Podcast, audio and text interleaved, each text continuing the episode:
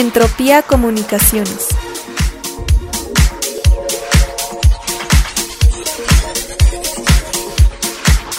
Somos una agencia productora de contenidos digitales que transforman conceptos. Escúchanos y abre tu mente.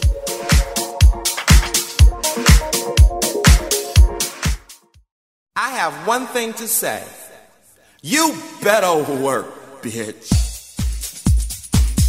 En la lengua del arco iris hablaremos todo sobre ti y diversidad sexual además de todo aquello que nos completa como comunidad a través de entrevistas, cápsulas, noticias, etc. Únete a nosotros y hagamos comunidad.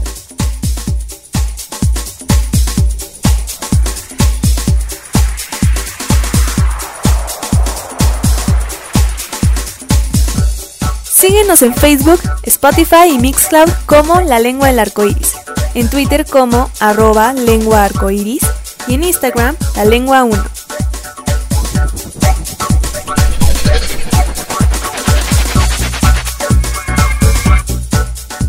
Cambiamos conceptos.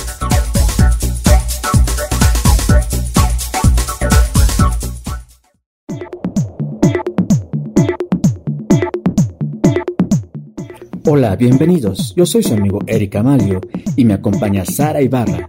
Estamos aquí para escucharnos y sobre todo lo que sienten. Sean bienvenidos. Y para empezar, iniciamos con nuestra sección de noticias con lo más importante que tenemos para comunicarles. Escuchemos.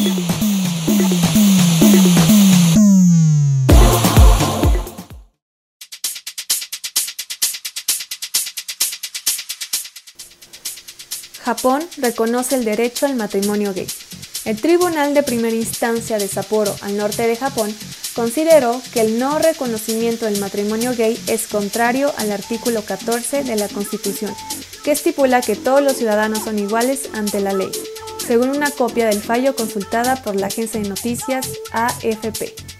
Este histórico fallo es el primero en el marco de una serie de demandas en justicia contra el Estado japonés que emprendieron una decena de parejas homosexuales en 2019 para que se reconozcan legalmente sus uniones. La diputada opositora Kanako Otsui, una de las personalidades políticas de Japón abiertamente LGBT, dijo en un tuit que está verdaderamente feliz por esta decisión.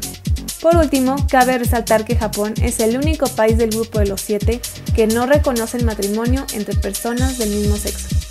En Asia solo lo reconoce Taiwán, según el portal de la Deutsche Welle el pasado 17 de marzo.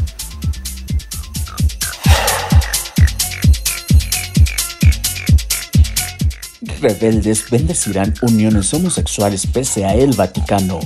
El movimiento de curas rebeldes austriacos que desde 2011 exige la modernización de la Iglesia Católica seguirá dando su bendición a las parejas homosexuales, ignorando así el reciente dictado del Vaticano que lo prohíbe.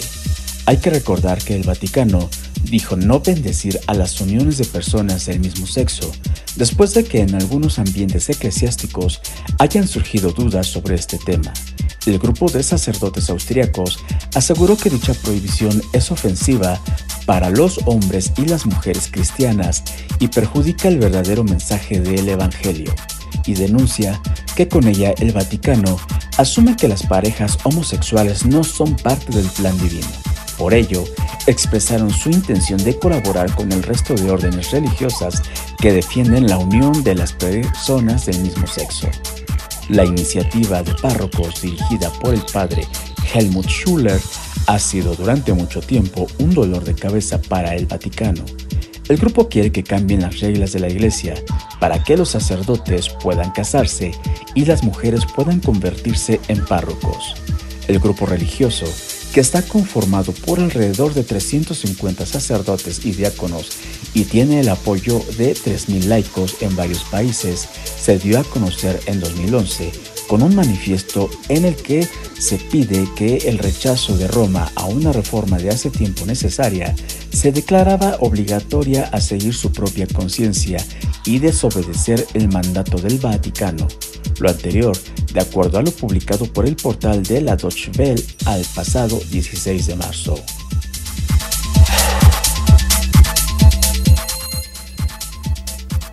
Jueces colombianos tendrán que casar a parejas gays.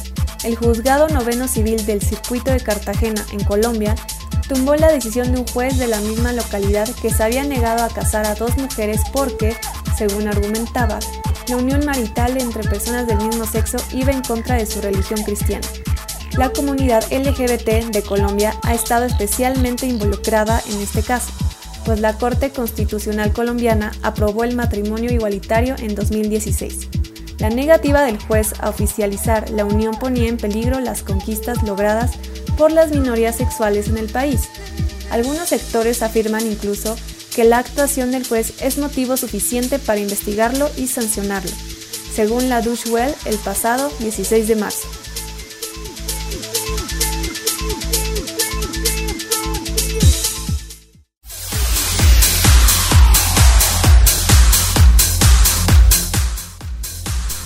Contextos nos acerca más a nuestros invitados para ayudarnos a conocerlos un poco más. Quédate y disfruta.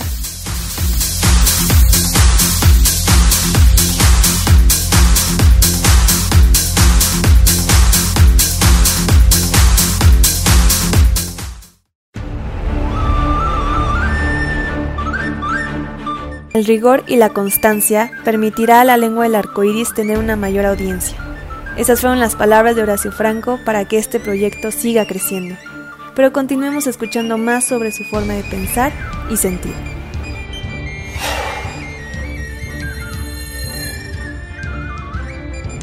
Después de esta presentación, vamos a escuchar la entrevista de nuestro amigo Horacio Franco.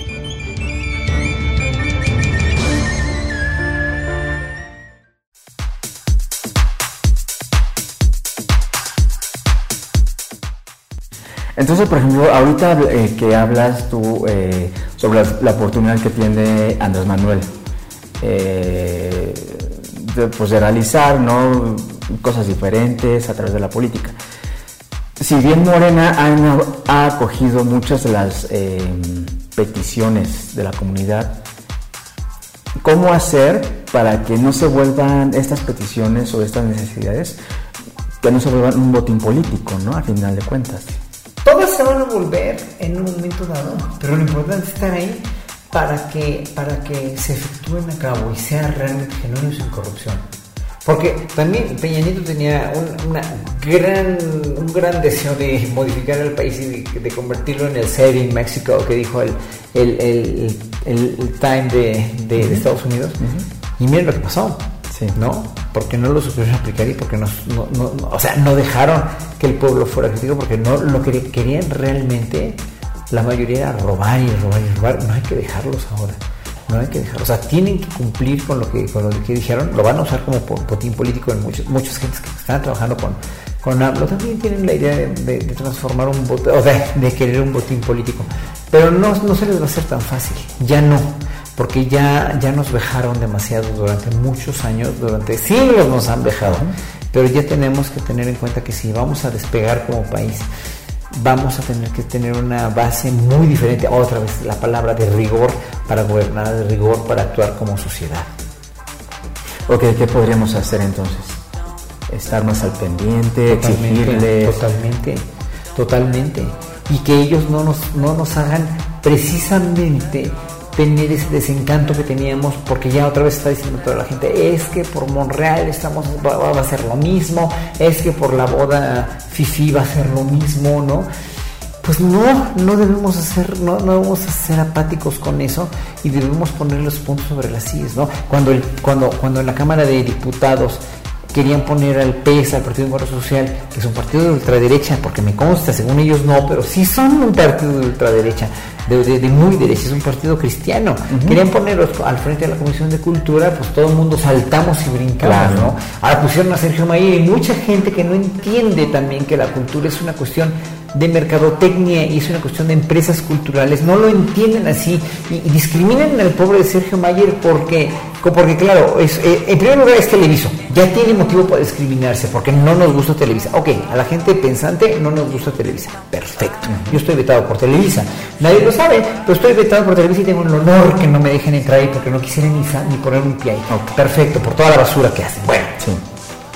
Pero a Sergio lo discriminan por ser Televiso A Sergio lo discriminaron porque tuvo un show de strippers de solo para mujeres y porque fue cantante y porque no es la gran persona culta, porque como dijo él mismo, pues no necesita ser Sócrates. Pero Sergio, cuando nos expuso a los que escribimos el libro de es el, la reforma cultural del presidente, nos fue a explicar cuáles son los motivos, qué lo motiva a estar ahí en la Comisión de Cultura, me pareció una cuestión bastante interesante y bastante íntegra de vincular a la cultura con, con empresas, hacer una empresa cultural para que la, cultura sea autosustentable, para que la cultura sea también en un momento dado un, eh, un, motivo de lucro para los artistas y para los que lo pagan y para los que lo hacen y para la producción, porque lo sabe hacer. ¿ok?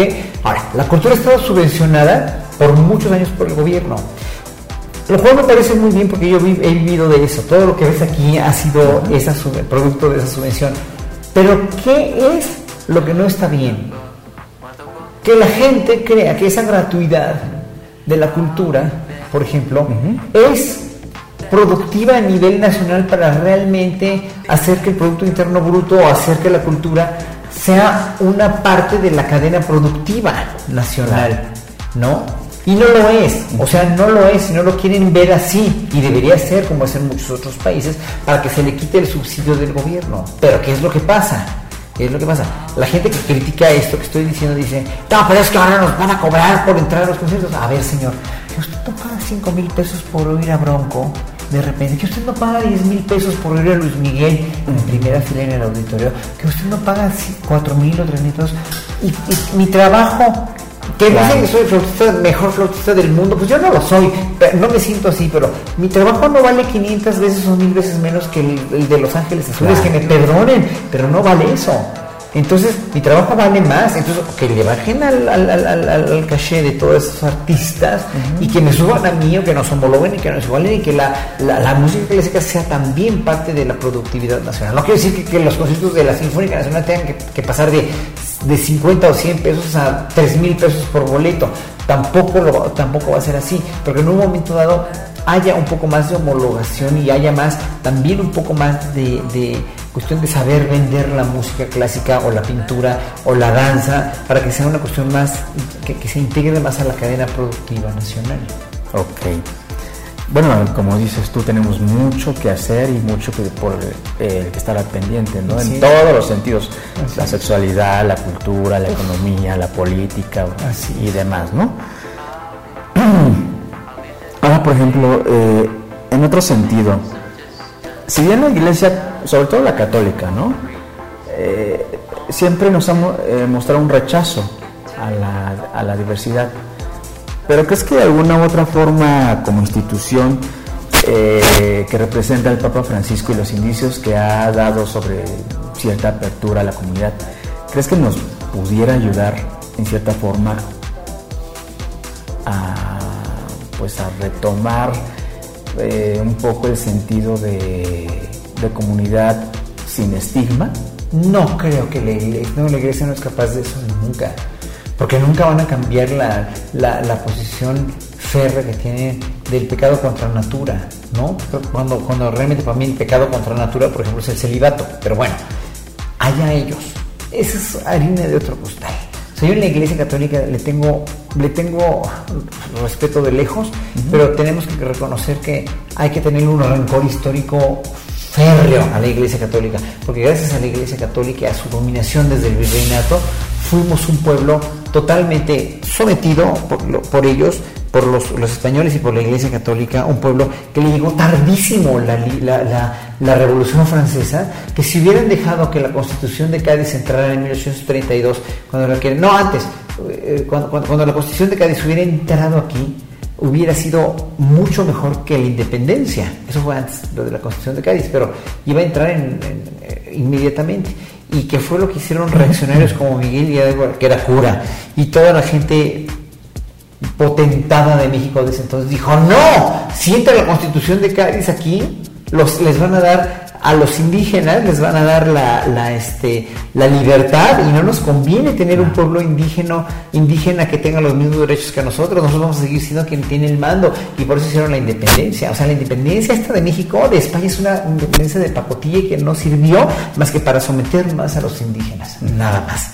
a la gente pobre, hizo la polarización social mucho más grande.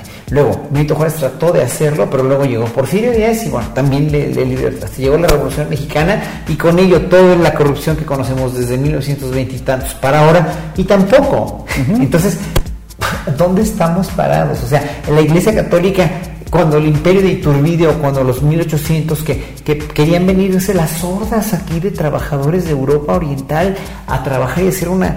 Hubieran podido hacer con este clima que tenemos y con la riqueza que tenemos, hubieran podido hacer mucho más de lo que hicieron en la industria acerera post-revolución industrial en Pittsburgh o en cualquier parte de Estados Unidos, pero no nos dejaban entrar porque no eran católicos, imagínate. Como decía Luis González de Alba eh, en uno de sus libros, aquí prefirieron a seguir con la plata haciendo medallitas de la Virgen de Guadalupe que dejar entrar a gente que no era católica, ¿no?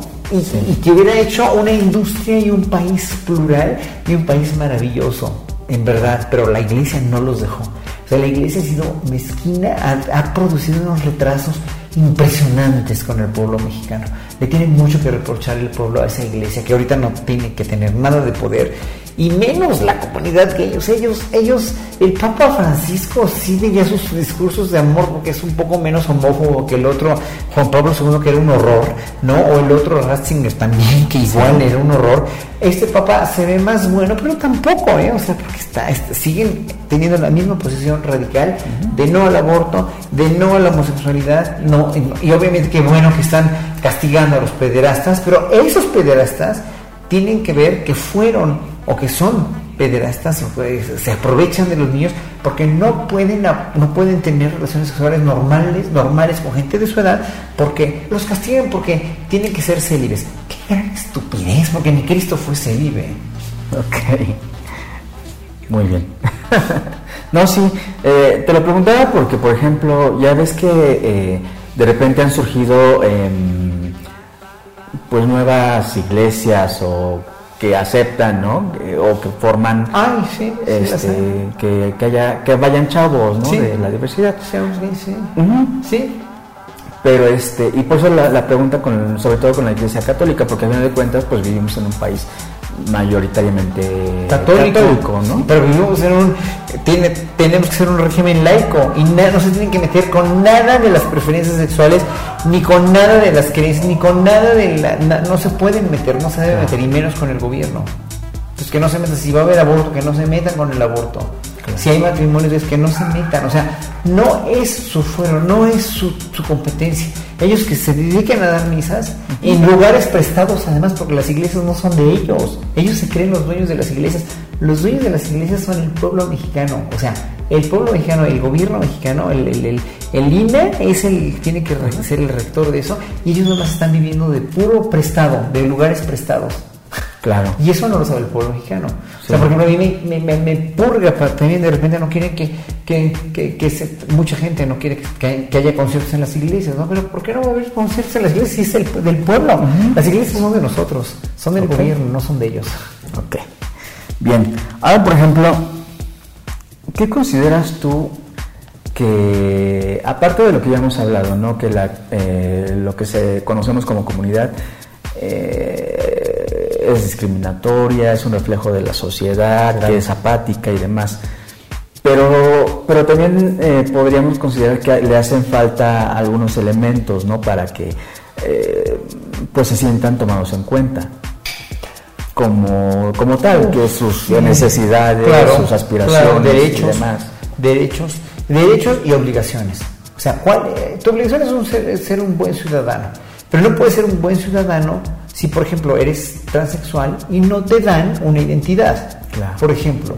O, por ejemplo, en alguna en una cuestión donde te agreden como transexual o te matan, ¿verdad? ¿No? los mismos juzgados, los mismos, este, los mismos, este, abogados de, de, o jueces te discriminan por ser, este, por ser este eh, transgénero, por ejemplo, por ser homosexual, y en un momento dado se está acabando eso, la PGR acaba de tener un protocolo, de sacar, yo estuve como invitado ahí al, día que develaron el protocolo, de que lanzaron el protocolo, estuve como invitado, es un protocolo precisamente para que los juzgadores, los impartidores de justicia, no discriminen y tengan a bien tomar en cuenta muchos datos que a ellos, que según sus creencias o según su educación o según, no, los hacían discriminar a las víctimas de crímenes por homofobia, ¿no? Entonces obviamente esto va a evolucionar poco a poco, pero aún así sí ha habido mucho estigma, o sea, sí ha habido asesinatos de, de, de, gays, de, de, transexuales casi diario, no puede seguir habiendo, ¿no?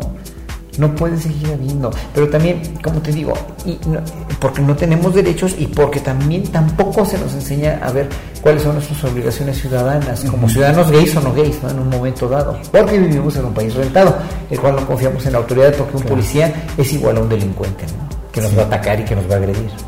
No, y además, este, o sea, derechos básicos, ¿no? Constitucionales, eh, independientemente de el derecho a este no sé, que puede ser una identidad este, tan sexual, o sea, el hecho de saber que eres ciudadano claro. de este país, ¿no? O sea, hacer valer ese derecho. Por supuesto. Y después como consecuencia los, los demás, ¿no? Sí. pero eso va a cambiar también porque si estamos gobernados por un partido de izquierda, que es lo peligroso que se haya coludido con el PES, pero ya fue, ya ni modo. Pero si estamos gobernados por gente de izquierda, no va a pasar y van a cambiar las constituciones estatales poco a poco, que espero que lo hagan. Ok. Por ejemplo, ahorita decías, es, es un proceso, a final de cuentas, ¿no? Que tengamos eh, y que logremos conservar nuestros derechos y eh, hacerlos valer y demás. ¿Tú crees que podríamos llegar a ser una comunidad mm, que muchos apelan a ser una comunidad como la de San Francisco, la de París?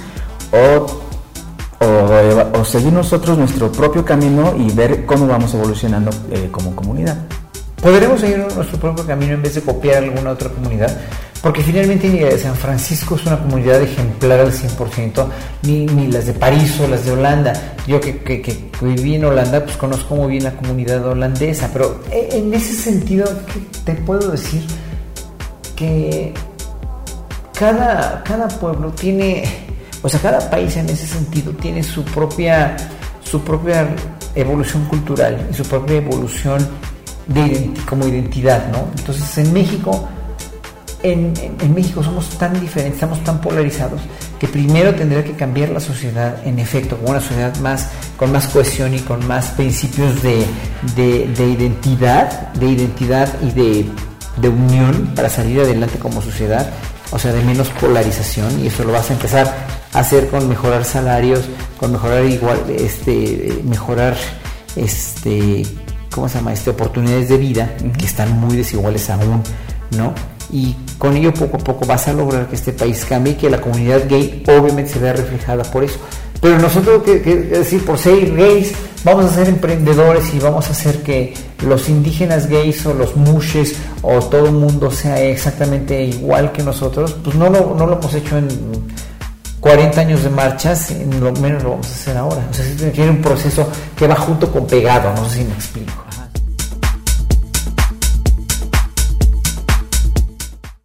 I have one thing to say. You better work. Queremos agradecer a nuestro amigo Horacio Franco por esta tercera parte de la entrevista. Nos escuchamos la próxima semana donde nos platicará más sobre sus consideraciones para que la división, la autodiscriminación y rechazo que se ejerce dentro de la misma comunidad LGBT sean eliminadas.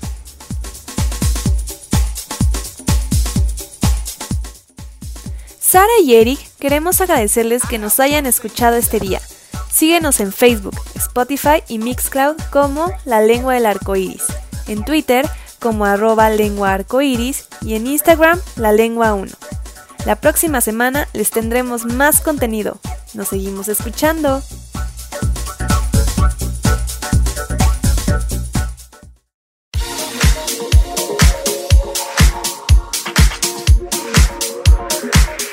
Entropía Comunicaciones.